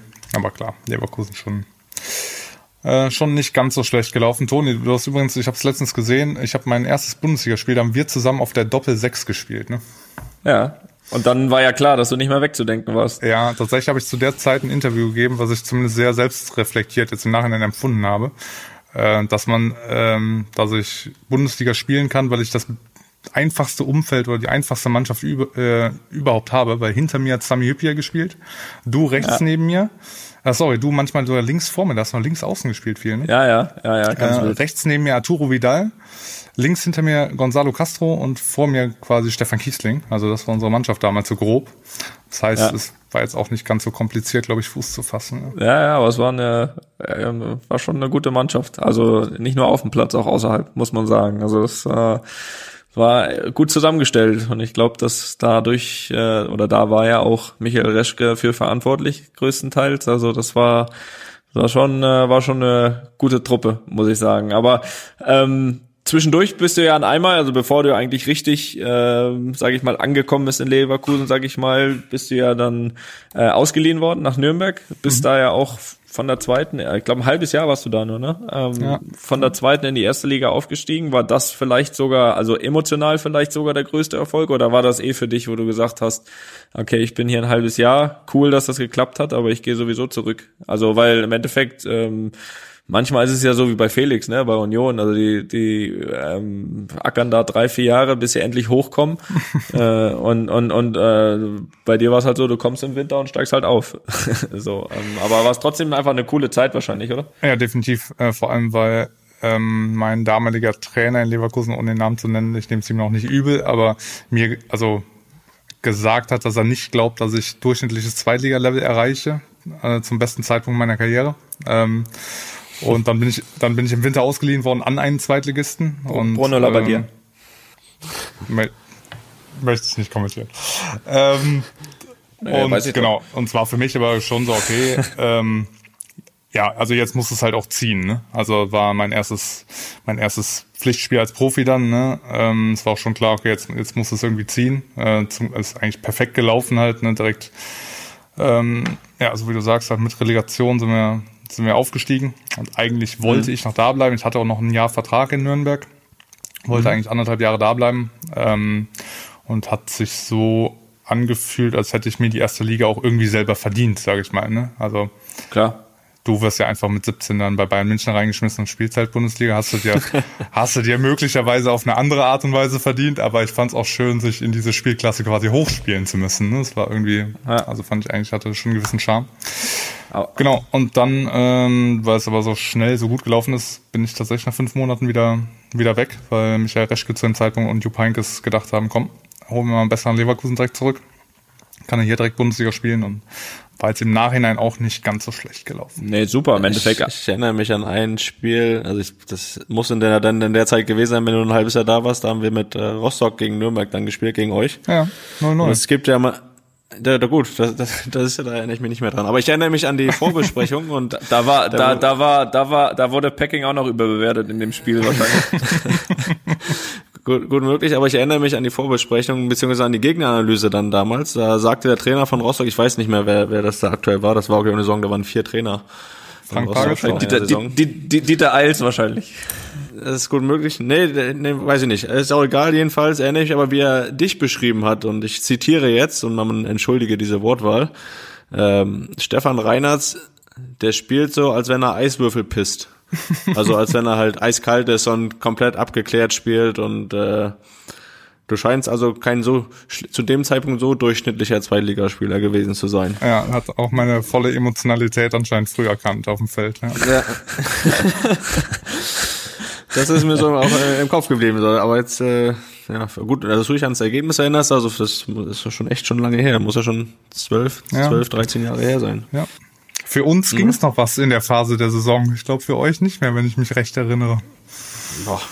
Ja, das war auch schwierige Saison, glaube ich. Also in Rostock Ja. gab's eh viele schwierige Saisons. Also kann es gut Ja, sein, dass das auch eine war. Ja, ich wäre nämlich fast zu euch gekommen. Ich hatte fast die Wahl zwischen Rostock und Nürnberg. Okay. Und äh, es ist dann Nürnberg geworden. Ja. Hast äh, wohl nicht Sonst viel, ich- viel falsch gemacht. Sonst wäre ich wie du jetzt bei irgendwo Braunschweig versandet vielleicht. Wer weiß. Nee, da wärst du jetzt nicht mehr. da bin ich bin mir ziemlich sicher. Du, du hast den Absprung, du hast äh, den früher den Absprung gewagt. Ja. Ähm, a- aber du hast gesagt, Jupp, Jupp Heynckes hat dich zurückgeholt. Äh, für Toni war es ja der wichtigste Trainer in seiner Karriere. Wie hast du ihn empfunden? ja, für mich auch. Okay. So einfach ist das. Ne? Ja, so, also, das lassen wir so stehen. Ist er auch gleichzeitig der beste Trainer, den du hattest? Das ist eine andere Frage. Ja, Erkenne also den du- Unterschied. Ja, also äh, du hast ja, du hast ja noch bessere Trainer als ich, sage ich mal, ne, und hast einen noch besseren Vergleich. Ich finde es immer sehr schwer, äh, Trainer mit total unterschiedlichen Fähigkeiten so gegeneinander zu vergleichen. Ne? Also wie willst du jetzt die Führungsqualität oder ne, die Menschlichkeit von Jupp Heynckes vergleichen mit zum Beispiel einer doch taktischen Finesse und auch einer Durchschlagskraft von Roger Schmidt, den ich zum Beispiel hatte, ne, der auch in ein paar, paar Dingen herausragend gut ist. Ne? Also ich finde es sehr, sehr schwer, das gegeneinander aufzuwiegen, aber für mich persönlich war Jupp auf jeden Fall äh, perfekt, also vom Zeitpunkt und von allem. Ja. Aber für uns alle ja damals in der Mannschaft war es ja nicht ganz so schlecht. Ne? Das stimmt allerdings. Das stimmt. Und ich habe ihn ja dann quasi nachher auch dann quasi mitgenommen nach München, weil ich es ganz so, gut, weil ich ihn ja gut fand. du, dann hast du ihn zum Champions League-Titel geschossen, ja, genau. nee, das, das, äh, nee, das konnte ich leider nicht. Das hätte ich vielleicht 2012, äh, wäre das vielleicht so gewesen, aber 2013, da ja, musste ich auch dann leider, äh, musste ich leider äh, zuschauen. Ähm, Aber apropos Trainer, ähm, was ja auch sehr ungewöhnlich ist, äh, und das steht auch in deiner Vita, aber da stehen ja ein paar ungewöhnliche Sachen. Du warst selbst äh, ja zwischen 2012 und 2015, also du hast das mit 23 Jahren begonnen, äh, Co-Trainer der U17 von Leverkusen, also parallel, dass du in Leverkusen gespielt hast, Profimannschaft, äh, warst du Co-Trainer der U17. Also sowas habe ich, äh, also ich habe noch keinen zweiten Fall im Profifußball gehört, wer das gemacht hat. Also sag erstmal bitte, wie du auf die Idee gekommen bist und vor allem auch, wie du es damals mit dem Verein geklärt hast, dass es okay ist, ähm, weil das stelle ich mir auch nicht ganz so einfach vor. Ähm, ja gut, also erstmal wisst ihr ja, wie es, also jetzt mehr Felix, du und ich als normalsterbliche Fußball. Toni hat ja tatsächlich einen etwas volleren Terminkalender mittlerweile. Ne? Ähm, aber wenn du nur alle sieben Tage ein Spiel hast manchmal, hast du ja schon ein bisschen Freizeit. Ne? Und zu dem Zeitpunkt habe ich Psychologie studiert und mich da so ein bisschen nebenher äh, beschäftigt. Und das hat der damalige B-Jugendtrainer Markus Anfang, ne, der jetzt mhm. bei Darmstadt ist, ähm, hat das spitz bekommen ähm, dass ich Interesse habe, mich auch ne, neben dem Platz irgendwie ein bisschen mal weiterzuentwickeln, weiterzubilden und hat mich gefragt, ob ich äh, nicht ein bisschen Co-Trainer mitmachen kann. So, das war, da ich ja selber gespielt habe und ein bisschen was anderes auch noch zu tun hatte, äh, war ich jetzt eher ein, zwei Mal die Woche beim Training, habe versucht, bei den Spielen irgendwie dabei zu sein, ne, um aber da so ein bisschen Gefühl für diese ganze Trainernummer zu bekommen, ne, weil ich nicht jetzt mit 33 dann ne, so klassisch wie viele, okay, wissen nicht, was sie tun sollen, ja, manchmal einen Trainerschein und dann fange ich das mal an. Ne? Ich wollte mich so, also nebenbei, neben der Karriere damit schon mal auseinandersetzen. Ähm, genau, deshalb fand ich es auf jeden Fall interessant. Muss aber auch gestehen, dass ich dabei auch gemerkt habe, dass ich es interessant finde, aber schon auch viele Dinge gefunden habe, die ich mir jetzt nicht so wahnsinnig gut vorstellen kann, das den ganzen Tag zu machen. Hm. Kann ich. Äh, also Kinder bespaßen. Wie aktiv ja. warst du da mit dabei? Also warst du da wirklich dann, bist du dann viermal die Woche hin? Nee, also eher ein, zweimal die Woche, also so wie es ging. Aber dann habe ich schon versucht dabei zu sein, auch ein bisschen Trainingskonzeption ne? oder wie man Übungen aufbaut etc. Ähm, aber dadurch, dass es U17 war, ne, hast du halt einfach ultra viele Themen, die halt wenig jetzt mit Fußball oder irgendwas zu tun haben, ne? sondern okay, der eine Fahrdienst hat Verspätung, ne, muss das Training anfangen ohne die Spieler oder da und da hat einer in der Schule Probleme, ne, also du merkst halt einfach, wie viel in diesem Altersbereich, ne, du dann dich mit anderen Dingen irgendwie auseinandersetzen musst, ne. Ja, und jetzt auch im Nachhinein muss ich auch sagen, wenn ich jetzt sehe, wie jetzt auch auf einem höheren Level irgendwie Bundesliga-Trainer, Zweitliga-Trainer etc., ne, ist ja die durchschnittliche Amtsdauer, glaube ich, gerade unter ein Jahr gesunken, ne. Ich glaube, es ist unter zwölf Monaten. Ist das so, ja? Mhm. Ist das so? Und das wird noch okay. hochgehalten von ein paar Trainern wie Christian Streich, ne, die schon ein bisschen länger dabei sind. Ne? Also kannst dir vorstellen, mhm. wie. Ja, aber es gibt so ein Verein, es gibt ein paar Vereine, die arbeiten dran, dass es weiter runtergeht. Ne? Ja, ja, das stimmt. nee, von daher finde ich das jetzt so also mit so einem eigenen Leben schwer vereinbar. Ne? Also ich habe jetzt keine Lust, irgendwie alle acht Monate bei einem anderen Verein oder in einer anderen Stadt, in einem anderen naja. Land irgendwie zu arbeiten. Ne? Also das finde ich schon ja. alles sehr, sehr, sehr tough Deshalb würde ich ja. mich da eher raushalten. Das könnt ihr machen dann. Okay, ja, ja, also genau. keine, kein, weil, kein weil ich, weil ich auf das, genau, weil ich auf das beschriebene so riesig Bock hab. Mhm. Ähm, okay, die, warte, ich muss ganz kurz hier die nächste Frage streichen. Vorweggenommen. Also, also, Willst du selbst Trainer im Profibereich werden? oh, du, sorry, ich habe dir gerade gar nicht zugehört. Ja, ja hat er gerade mit einem, du kannst mich mal beantwortet schon. Also hat es aber netter umschrieben. Ja, so, klar, klar. Aber genauso, genauso eine klare Entscheidung hast du ja dann im Alter von 27 getroffen, nämlich Karriereende. Äh, 27 Jahre ist jetzt auch nicht das Alter, wo die meisten dann aufhören. Was waren für dich die Gründe? Also klar, du warst dann schon äh, auch teilweise lange verletzt, aber äh, war das der einzige Grund? Warte ganz kurz, wir müssen hier, da müssen wir doch mal eine Kategorie abspielen. Opa muss zu Wort kommen. Was hast du dir dabei gedacht? Ja gut, auch nicht schlecht. Bisschen mehr auf den Punkt als bei dir, Felix. Ja, dafür ist, dafür ist unser Opa bekannt. Ja, ähm, ja also ich würde ich würde es ganz kurz versuchen, so auszuholen. Ähm, es ist wahrscheinlich für einen Zuhörer relativ schwer zu begreifen, der Profifußball so als Traumjob wahrnimmt, der er auch ist. Ne? Also ist jetzt nicht, wird er nicht ganz so schlecht bezahlt. Also nicht alle werden so schlecht bezahlt wie du, Felix, sondern auf einem hohen Niveau werden sie noch besser bezahlt. Äh, hat relativ viel Freizeit, man hat schon Sport gemacht, ist an der frischen Luft, ne? äh, spielt, spielt vor ein paar Zuschauern, ist jetzt nicht alles so schlecht. Ähm, ich habe nur irgendwann so für mich gemerkt, dass es, dass ich irgendwie durch war mit meinem Fußball Fußballerlaufbahn-Thema. Also ich hatte es, es hat sich für mich irgendwie so ein bisschen auserzählt angefühlt. Und ich hatte irgendwie jetzt da wenig Motivation, jetzt nochmal zum achten Mal irgendwie nach Freiburg zu fahren, um mir irgendwie gegen eine Christian Streich-Mannschaft da irgendwie ein Bein auszureißen. Also ich hatte irgendwie, äh, klingt jetzt vielleicht ein bisschen negativ, aber ich war auch irgendwie ein bisschen satt von diesem ganzen Thema. Ne? Ich war fast ein bisschen, fast ein bisschen gelangweilt irgendwie von diesem Thema. Und gleichzeitig hatten wir halt diese, ne, die, die Idee, mit der Firma und irgendwie hat mich das mehr gecatcht. Also ich hatte mehr das Gefühl, dass ich mich da irgendwie persönlich weiterentwickeln kann. Ähm, ja, und deshalb ist, hat, haben die beiden Dinge so ein bisschen äh, gegeneinander gearbeitet und ja, um es auf den Punkt zu bringen, also es gab halt irgendwann den Tag so, ne, wo ich zum Training gefahren bin und dachte, okay, wenn du heute frei hättest entscheiden können, was du heute tust, würdest du zum Fußball fahren oder würdest du es nicht tun? Und dann bin ich zum Antwort, äh, zur Antwort gekommen, nee, also wenn du es frei entscheiden könntest, würdest du, würdest du es nicht mehr machen.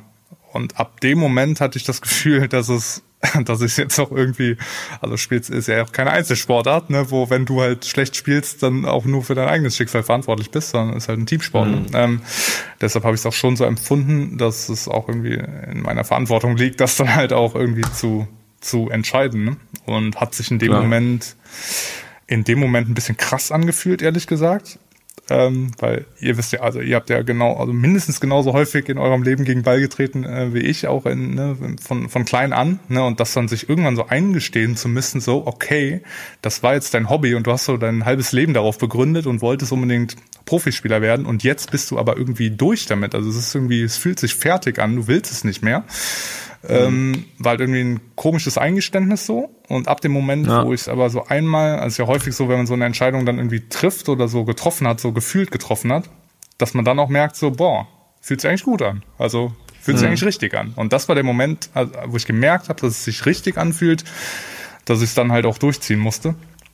Ähm, ja, ihr wart ja bei der gleichen Berateragentur wie ich, dementsprechend könnt ihr euch die, die Gespräche vorstellen. ähm, das kannst du nicht machen, bist du bekloppt. Ja, und äh, Stefan, ich verspreche dir, in drei Monaten stehst du bettelnd vor unserer Tür und willst wieder irgendwo Fußball spielen und einen Vertrag haben. Also fang das nicht an.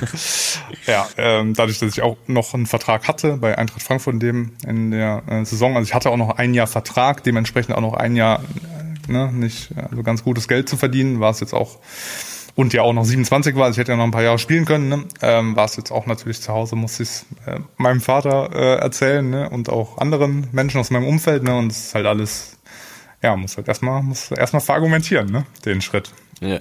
Ja, aber ich finde, also für, für mich hat nichts mehr als Respekt verdient, weil ich finde ja, du hast ja eine Entscheidung für dich und für dein Leben getroffen und das hat ja erstmal jeder zu akzeptieren und zu respektieren. Das, ich finde, da muss, muss man eigentlich gar nicht großartig erklären, weil du hast es so gefühlt und ich meine, im Endeffekt ist es dein Leben, ne? Du, und wenn du dahinter stehst, dann, dann macht das, ich glaube, viele und ich glaube schon, dass es so ist, dass viele sich auch die Frage stellen, würde ich heute lieber zum Training fahren oder nicht?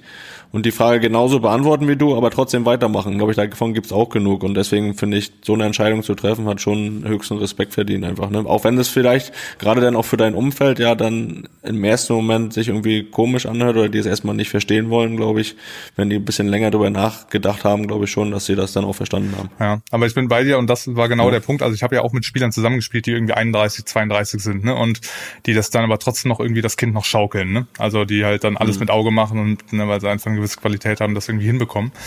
Aber ich dachte mir, boah, also ist das jetzt wirklich irgendwie, wie du dein Leben irgendwie jetzt gestalten willst, ne? Dass du halt das jetzt irgendwie so ziehst, ne? Weil es halt gutes Geld ist, ne? Und das jetzt irgendwie noch, noch über Jahre hinweg ziehst, ne? Und deshalb, ja, also wahrscheinlich wär, hätte es die Firma nicht gegeben oder jetzt irgendeine Idee, ne, ähm, was anderes zu machen, weiß ich auch nicht, wie ich die Entscheidung getroffen hätte, aber so hat es sich irgendwie angefühlt, hey, du hast jetzt hier nochmal die Chance, irgendwie was ganz anderes zu machen, ne, was ganz anderes aufzubauen, mit ganz anderen Lernkurven, Entwicklungskurven, ne? Und das fand ich halt einfach reizvoll, ne? Ja, auf jeden Fall. Ich, Aber wem erzähle ich das? Ich meine, ihr spielt ja noch. Ne? Ich, äh, ich würde jetzt an diesem Punkt wieder die nächste Frage streichen. Ähm, Sorry, die wäre so nämlich, viel, dass du, nee, nee, nee, nein, die wäre nämlich gewesen, ob du die Entscheidung jemals bereut hast, aber das hat sich jetzt gerade nicht so danach angefühlt oder angehört. Ähm, von daher lasse ich das weg. Oder hast du es jemals bereut? Nee, ich hab's, Nein. ich hab's nie bereut.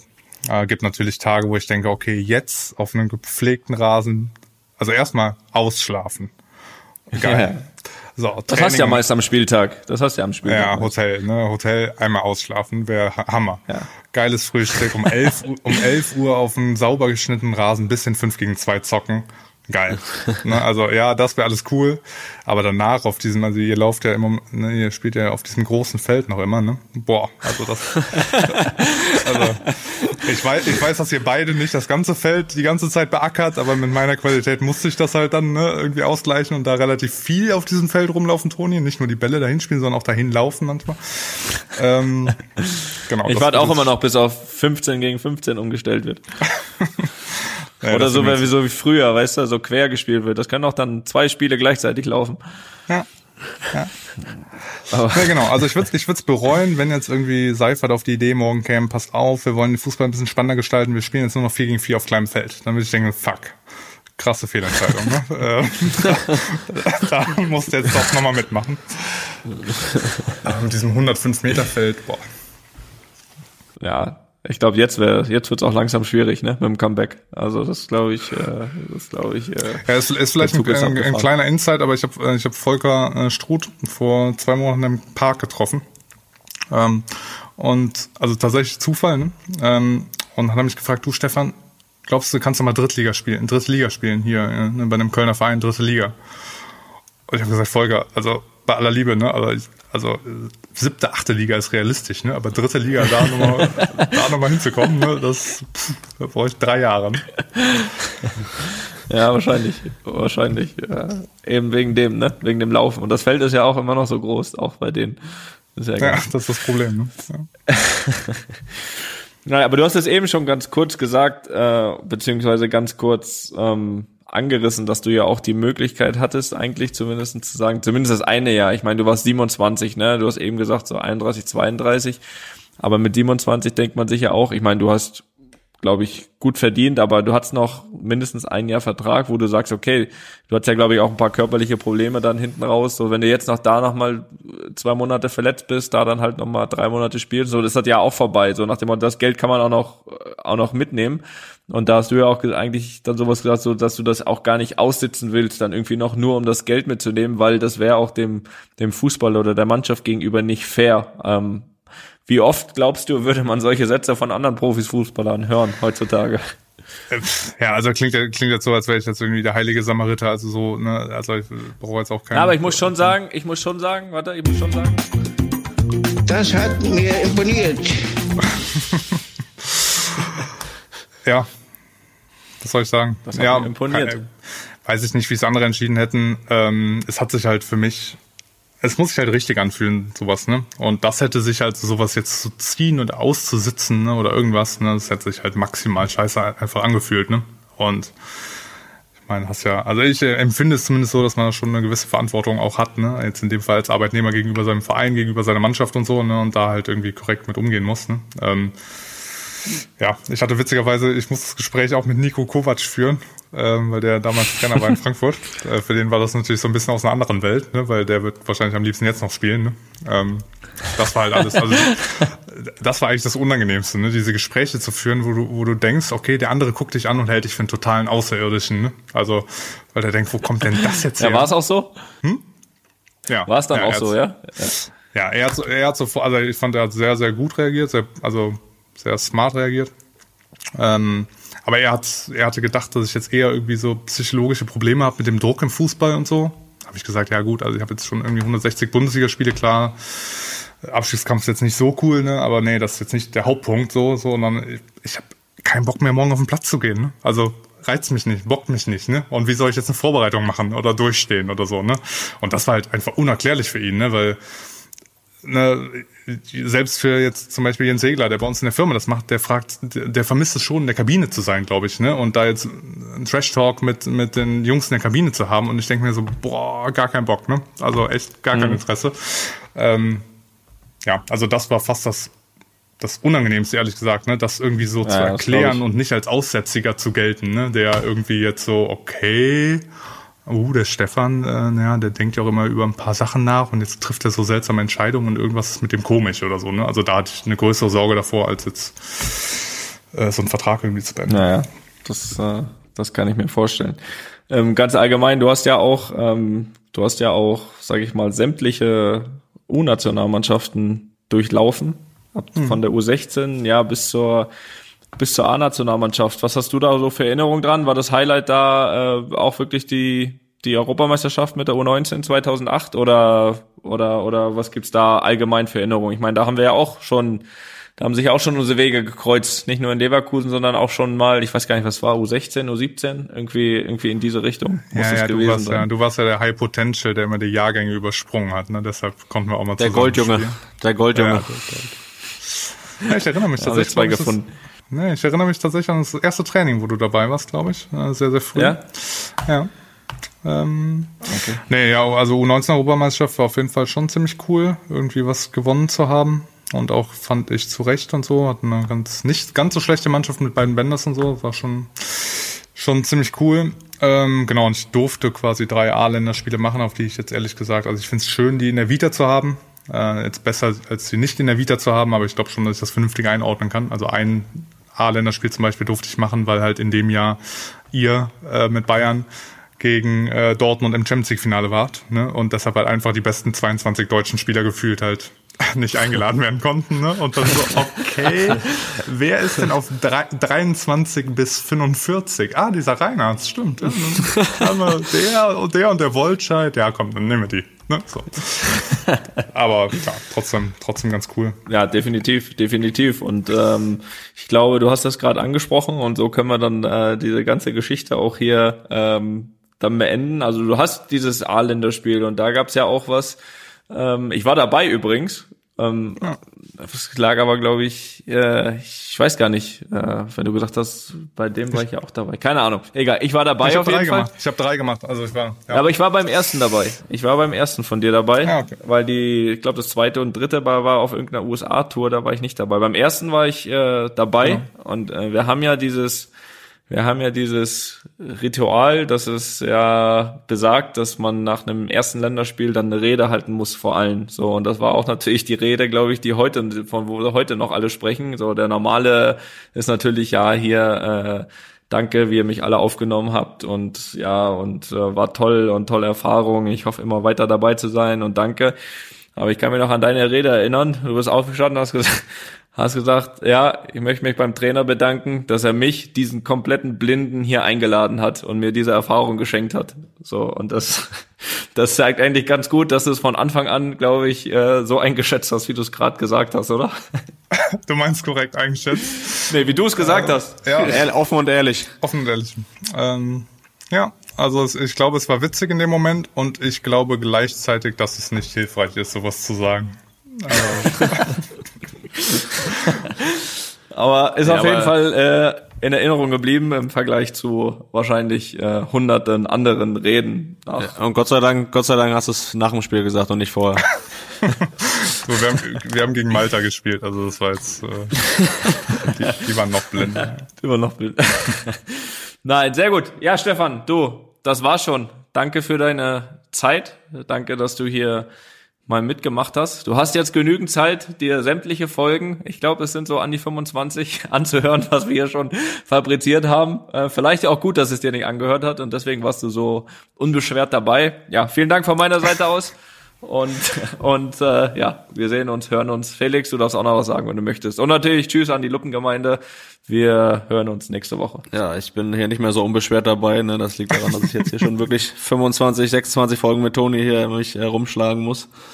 Aber natürlich auch, Stefan, auch wenn hier ein paar ein, zwei Attacken in meine Richtung kamen, ne, von meiner Seite, Dankeschön, dass du dabei warst. Ne? Und äh, ich hoffe, wir sehen uns bald mal wieder irgendwo bei einem kleinen Trinkspiel mit Toni, ne? Da gibt habe ich auch noch so eine kleine Erinnerung. Ja. Da haben wir auf jeden Fall beide deutlich besser abgeschnitten. Ja, das habe ich extra weggelassen, ganz ehrlich. Weißt du, also wir haben über zwei Sachen hier schon gesprochen, nämlich die letzten beiden Male, wo ich betrunken war und komischerweise, ich habe jetzt den Stefan hier so hingestellt, äh, über eine Stunde, als wenn das ein guter Umgang war.